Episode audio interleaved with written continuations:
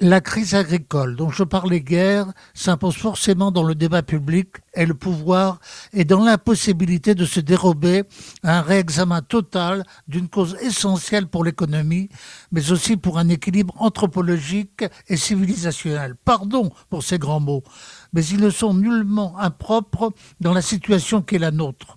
Et de ce point de vue, j'ai esquissé hier l'étrange paradoxe qui met en opposition directe les paysans gardiens de nos territoires et les écologistes qui se veulent sauveteurs de la nature. Cela va jusqu'à des affrontements violents comme on l'a vu à Sainte-Savine. Je dois avouer pour ma part que le souci écologique a toujours été présent en moi, étant natif de la Thiérache, une région rurale par excellence. Il se trouve aussi que j'étais très tôt lecteur de ce penseur exceptionnel qu'était Jacques Ellul.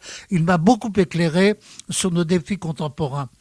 Il est aujourd'hui considéré à juste titre comme précurseur de l'écologie. Avec son ami Charbonneau, il était plutôt radical dans ses analyses et ses préconisations.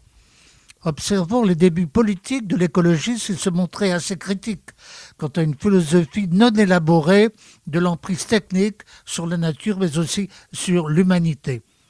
Je me demande comment Jacques Ellul apprécierait aujourd'hui cette opposition directe et même violente entre écolo et paysans.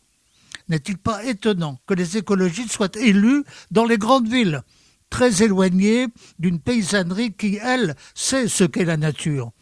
Je pense aussi à cet autre penseur que j'apprécie, Jean-Claude Michéa, qui a quitté la grande ville pour vivre dans un village dont il apprécie la convivialité et nombre de valeurs ignorées des citadins.